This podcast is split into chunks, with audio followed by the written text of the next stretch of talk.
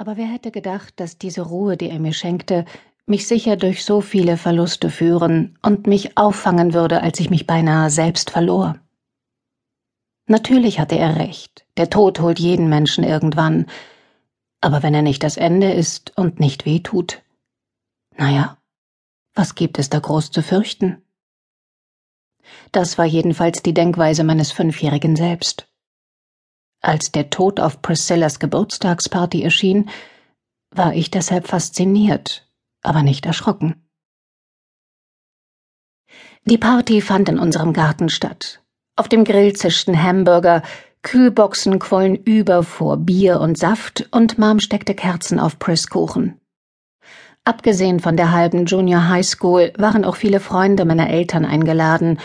Jan und Harry Bates von nebenan versuchten ihren albernen Sohn davon abzuhalten, meine Schwester Lily mit seinem Frettchen zu jagen – die beiden waren neun Jahre alt, aber ich wusste schon damals, dass Lily eines Tages Ron Bates heiraten würde. Alle wussten das. Dr. Barbie war da, die Withers, denen das Bestattungsinstitut ein paar Häuser weitergehörte, und Dads Polizistenfreunde, sogar der Bürgermeister war gekommen. Ich verteilte gerade Pappteller auf dem Picknicktisch, als ich sie bemerkte.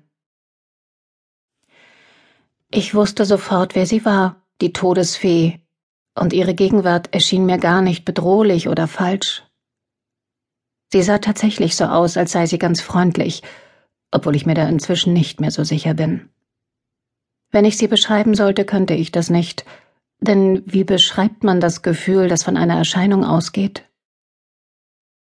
Heute denke ich, dass wohl eher eine Art urtümliches Wissen eine Gestalt annahm, die etwas in mir erkannte, ich habe sie seither noch mehrmals gesehen, und für mich persönlich ist der Tod weiblich, doch das beruht eher auf Instinkt und auf meinem Eindruck als auf irgendetwas, das man als Beweis bezeichnen könnte.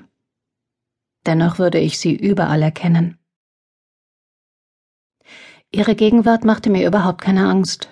Im Gegenteil, ich erinnere mich, wie berauschend sich ihr Flüstern anhörte, das den fröhlichen Lärm überlagerte, obwohl ich kein Wort davon verstand. Ich sah zu, wie sie zwischen unseren Gästen umherschwebte, so nebulös wie das Innere einer Wolke. Einmal sah sie mich sogar an, sah mir direkt in die Augen. Wenn mein Vater mir nichts von ihr erzählt hätte, so hätte ich, glaube ich, trotzdem gewusst, wer sie war. In diesem Moment entstand eine unverbrüchliche Verbindung, die unmöglich zu leugnen war. Sie kannte mich ebenfalls.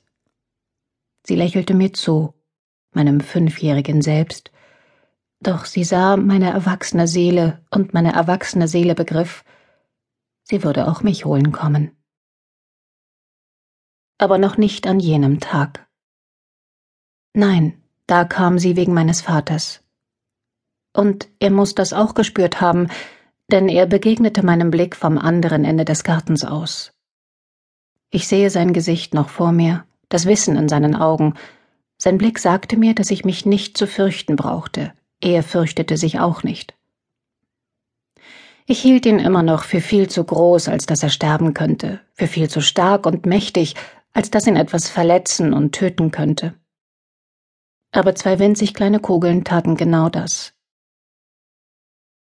Er starb am Tag nach Priscillas zwölftem Geburtstag, als er einen Landstreicher daran hindern wollte, Arnis Tankstelle zu überfallen. Der Tod holte meine Mutter zwölf Jahre danach. Und dann gab es nur noch uns drei Mädchen, Lilly, Priscilla und mich. Dr. Barbie, Mittagessen mit Lily, Sachen von der Reinigung abholen, Mickey in der Klinik besuchen.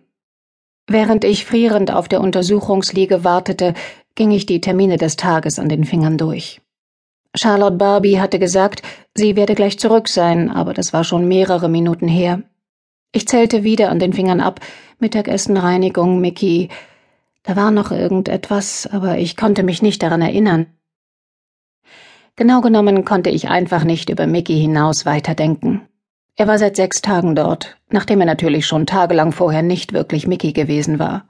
Aber heute Morgen hatte er sich gut angehört, als sei er beinahe wieder da. Charlotte kam hereingeeilt und entschuldigte sich sofort. Diese verflixte Versicherung glauben wohl, ich hätte nichts anderes zu tun. Sie schnaubte und atmete dann tief durch. Also, wo waren wir stehen geblieben, Lucy?